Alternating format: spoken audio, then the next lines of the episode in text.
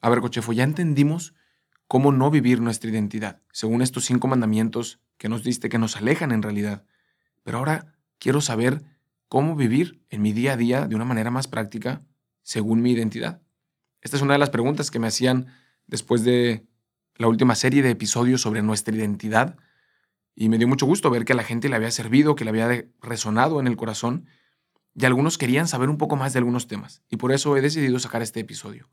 Una persona me decía, pues yo soy ingeniero y necesito algo un poco más práctico, más realista para saber cómo empezar a vivirlo en mi día a día, mi verdadera identidad. Otra persona me decía, yo soy un, siempre he sido muy emotiva y toda mi vida he pensado que las emociones son malas y que tengo que rechazarlas. ¿Cómo puedo integrarlas a mi vida si son parte de mi identidad? ¿Es bueno o es malo? ¿Tengo que luchar contra ellas o tengo que dejarlas salir en mi corazón? Estas son grandísimas preguntas a las quise dedicarles otro episodio para dar algunos tips a esta gran pregunta. Bueno, hermano Cochefo, ahora, ¿cómo podemos vivir en nuestra identidad en el día a día? ¿Piensas que ser cristiano significa dejar de ser feliz o dejar de disfrutar todas las cosas buenas que te ofrece la vida? La verdad, hace poco yo también pensaba lo mismo, pero en esta temporada te lanzo el reto y camino contigo en la búsqueda de otra respuesta. Escucharás testimonios de historias de gente como tú, que ha intentado encontrar esa respuesta y que a través de este camino ha logrado también encontrar su verdadera identidad, el sentido de su vida, su misión, su razón de ser, y de esta manera podrás tú también redescubrir la grandeza de la vida, la grandeza de ser cristiano, la grandeza de ser humano, pues Dios mismo quiso ser humano. Pues voy a resumirlo a tres puntos y tres tips que les voy a dejar para quienes necesiten profundizar un poco más en esta pregunta y en llevar a su día a día, a su propia identidad, estas maneras de, vivirlas, de llevarlas a la realidad, de que no se quede en una teoría. Y la primera es vivir en el presente. Habíamos mencionado ya esta realidad de alguna manera, incluso en la temporada pasada hay episodios dedicados a vivir en el presente. Y es algo que vale la pena decirlo otra vez y renovarlo para aquellos que queremos empezar a vivir con plenitud, con alegría, según nuestra identidad, en nuestra misión, en nuestra realidad, vivir en el presente. Y te lanzo esta pregunta. Analiza tu última semana, tus últimos días. ¿Cuánto tiempo has dedicado a vivir en el presente? Si fuera en porcentaje, ¿cuánto es el porcentaje que pasas viviendo en el pasado? En cosas que ya no puedes cambiar. O en el futuro. En cosas que todavía ni siquiera suceden o de las que ni siquiera tienes control. ¿Y cuánto tiempo pasas? ¿Cuál es el porcentaje de tiempo que dedicas realmente al presente? Y después de que analices esto, yo confieso que cuando lo hice me di cuenta que era dramático. Pasaba muchísimo tiempo sin darme cuenta, preocupándome por el futuro, por cosas que yo no podía controlar. Y también reflexionando en el pasado, en cosas que hice mal, que pude haber hecho mejor, que no sé qué pensó tal persona, que tal, y que no iban a cambiar ya mi realidad. Y que en lugar de vivir el presente, estaba dedicando todo ese tiempo, toda esa energía al pasado y al futuro. Encuentra más o menos cuál es ese porcentaje de tiempo que dedicas a vivir en realidad en el presente. E intenta aumentarlo esta semana. Ponerte el propósito, voy a vivir en el presente. Y ahora vamos a ver por qué. En el fondo lo que buscamos en este episodio es a Dios. Eso está en el título. Queremos hacer la experiencia de Dios. ¿Y sabes qué? Dios solo está en el presente. Dios está en el presente, no en el pasado ni en el futuro. Porque aunque Dios es eterno y está fuera del tiempo, y para Él no hay pasado ni futuro, sino que es todo presente, porque en todo está Él, nosotros sí estamos en el tiempo y estamos solo en el presente. Y cuando Dios se hizo hombre, sin tener que profundizar demasiado en teología, él que es eterno entró en el tiempo porque se hizo hombre, realmente, una persona humana que vivía en el tiempo y en el espacio. Y se quedó en el tiempo porque se quedó en la Eucaristía. Pero se quedó en el presente. Dios está en el presente. Y si queremos encontrarnos con Dios, si queremos escuchar a Dios, hay que hacerlo en el presente. Hay que vivir en el presente. Hay una frase en latín que nos puede ayudar a, recordar esto y tenerlo como moto. A mi hermanito recuerdo que le gustaba mucho y lo ponía ahí en sus libretas del colegio cuando estaba en secundaria y decía Age quod agis, que quiere decir tan sencillo como es haz lo que haces. Haz lo que haces, no otra cosa. Haz lo que estás haciendo. Suena muy sencillo, pero ¿cuántas veces realmente haces lo que estás haciendo? Y estás 100% metido en el momento presente. Por poner un ejemplo que me pasaba a mí cuando estaba en universidad o en preparatoria, me tocaba estudiar y estaba pensando en el partido de fútbol que iba a ver con mis amigos por la tarde. Y luego estaba viendo el partido por la tarde y estaba pensando en el examen que, que tenía el siguiente día y que no pude estudiar. Y luego estaba en el examen reflexionando que pude haber estudiado más. Y entonces había tiempo para las tres cosas. Había un tiempo para estudiar, había un tiempo para disfrutar con mis amigos y había un tiempo para hacer el examen. El problema es que cambiaba todo. Y cuando tenía que estudiar, pensaba en el fútbol. Y cuando tenía que estar disfrutando con mis amigos, estaba preocupado por el examen. Y cuando me tocaba hacer el examen, me lamentaba porque no estudié suficiente. Y entonces hice las tres cosas, pero nunca en el presente. Me las pasaba o en el futuro o en el pasado y eso desaparecía. Y es un ejemplo quizás muy sencillo, pero muchas veces estoy seguro que pasa también en tu realidad, en tu vida, que te la pasas en el futuro y en el pasado y dejas pasar el momento presente sin vivirlo, sin disfrutarlo. Y recuerda que Dios está en el presente. Así que este es el primer consejo, el primer tip que les dejo para vivir en nuestra identidad. Porque para irnos conociendo, para ir descubriendo cómo somos, quiénes somos, que sobre todo lo recibimos de Dios, es en el presente. Y ese continúa al segundo tip, porque el segundo es en oración y en un examen constante. Muchos santos a través de la historia de la iglesia hablan de la importancia del examen, el examen de conciencia, no un examen en, los estudios, ¿no? Un análisis interior, de tener cada día un momento de silencio para analizar mi conciencia, para analizar mi día, lo que he hecho, lo que voy a hacer, lo que estoy haciendo, lo que quiero, cuál es mi meta, cuáles son mis dificultades, qué está pasando en este momento, mis dudas, mis miedos. Invitar a Dios a ese momento. Hay una frase que dice, no hay fracaso para aquel que se examina. Es decir, para el hombre y la mujer, para la persona que constantemente dedica un tiempo de examinación interior, de oración con Dios para ver su vida, sus deseos, sus miedos, sus tareas, sus metas, difícilmente hay fracaso, porque eso revela nuestra identidad. Porque en oración y en examen constante, muchas veces las cosas no cambian, lo que vivimos sigue día a día, pero nos damos cuenta que por fin escuchamos a Dios en esas cosas que suceden.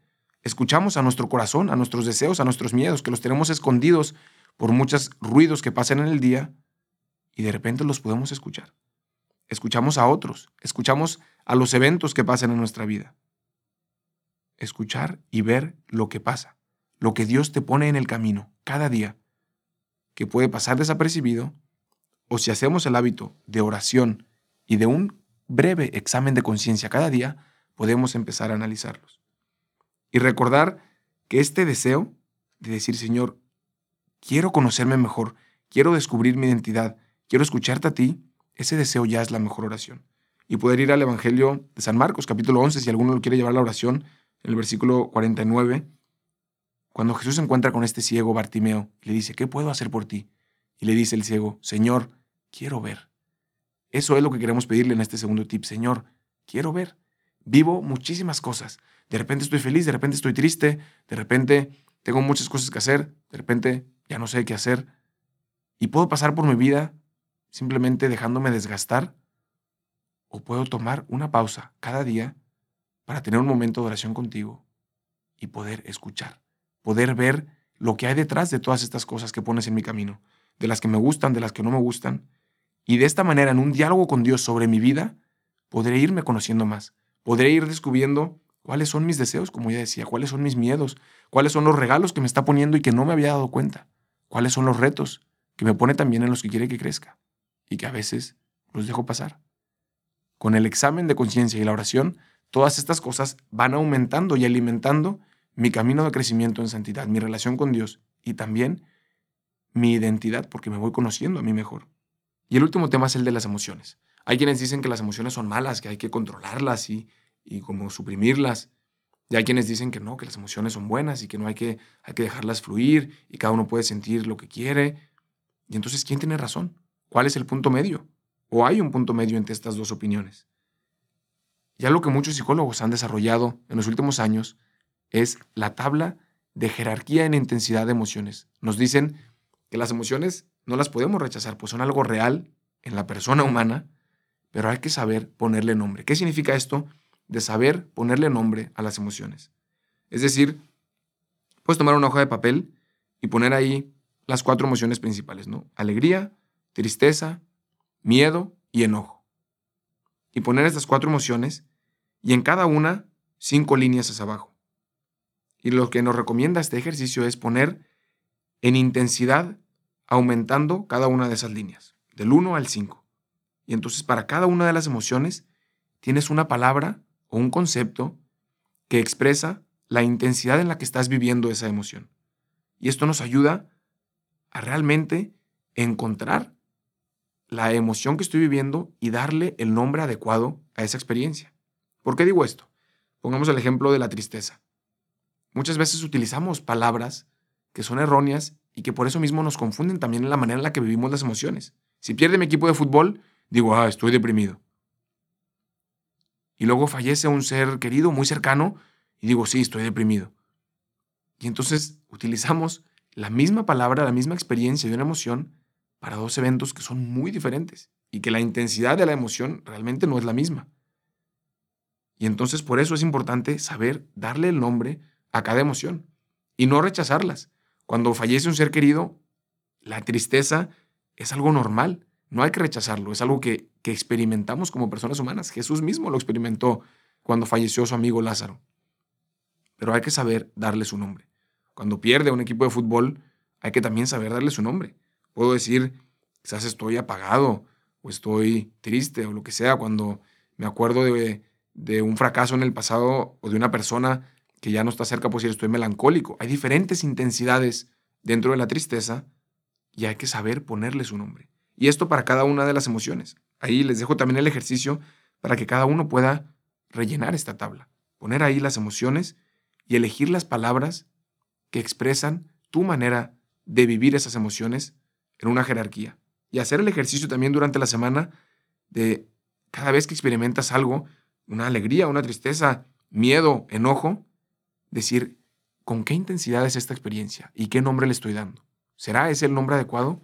Y entonces vas a empezar a vivir una dinámica de conocerte a ti mismo, de realmente entender tus emociones y empezar a integrar con esto de vivir en el presente, de hacer examen de conciencia y de conocer tus emociones, todas las cosas que se van presentando en tu vida ya no son nada más un bosque de confusión y de frustración, sino que tienen sentido y sabes llamarlas por su nombre y sabes encauzarlas a tu identidad, hacia el camino a donde quieres ir.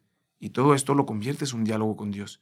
Que cada experiencia de alegría, de tristeza, de miedo, de enojo, la pone en tu camino para ayudarte a caminar hacia Él. Y solamente si hacemos estos ejercicios, si colaboramos con esa gracia de Dios, si lo llevamos a la oración, si le pedimos su ayuda, podemos convertir la vida en una experiencia positiva. Dice también la escritura, todo es para el bien de aquellos que aman a Dios. Y yo le podría agregar, todo es para el bien de aquellos que aman a Dios y le escuchan y le descubren en la experiencia de cada día. Si logramos con estos tres tips descubrir a Dios en cada experiencia, podremos encontrar que son para nuestro bien, incluso las de tristeza, incluso las de enojo, incluso las de miedo. Todo lo que Dios va poniendo en nuestro camino, si logramos integrarlo de esta manera a nuestra identidad, podrá ayudarnos a caminar hacia Él, que es nuestro objetivo. Así que les dejo hoy estos tres tips. Vivir en el presente, haya kodagis, oración y examen de conciencia constante, un momento cada día de silencio para analizar todo lo que Dios puso en tu camino lo bueno, lo malo, platicar con Él. Y tercero, este ejercicio de conocer y darle nombre a tus emociones, que no son ni buenas ni malas, sino hay que saber darle su nombre y encauzarlas para lo que realmente significan en la manera en la que las estás experimentando.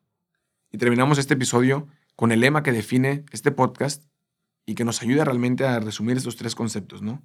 Descubre la experiencia de Dios cada día. Descubre eso que está poniendo Dios en tu camino y dile, Señor, quiero ver. Permíteme ver y escuchar todo lo que pones en mi camino para integrarlo a mi persona, para crecer en mi identidad y para poder llegar a ser santo y estar en el cielo contigo. No queremos teoría, la verdad. Buscamos experiencias. Por eso en este podcast te ayudamos a llevarte a Dios a donde vayas y hacer de cada día una experiencia de Dios. Búscanos en Instagram como Dios en Experiencias. Compártenos tus comentarios, haznos preguntas en Dios en Experiencias.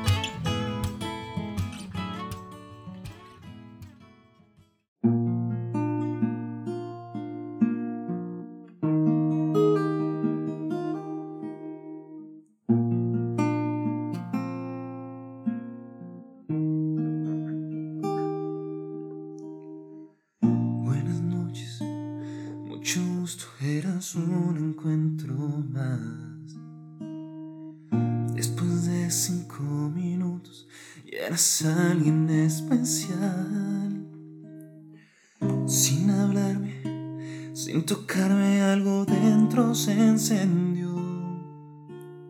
En tus ojos se hacía tarde y me olvidaba del rey.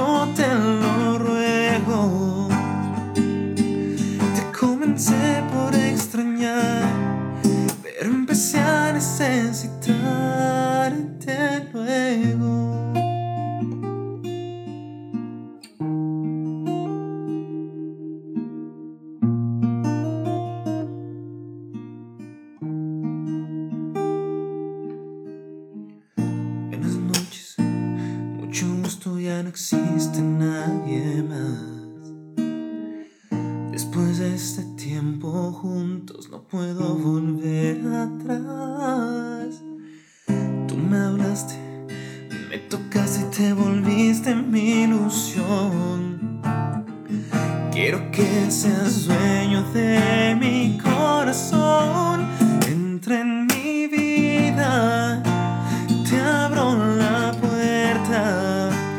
second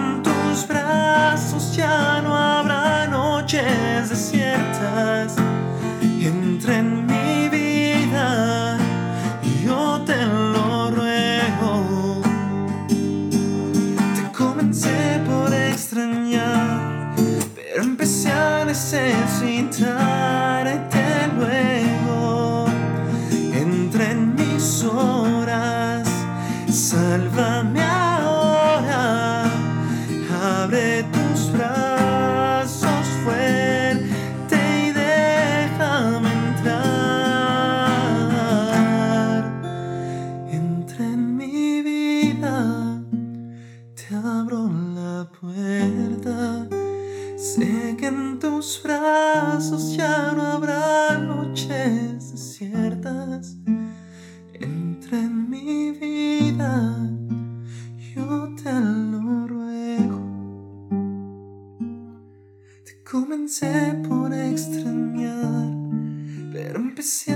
necesitarte luego.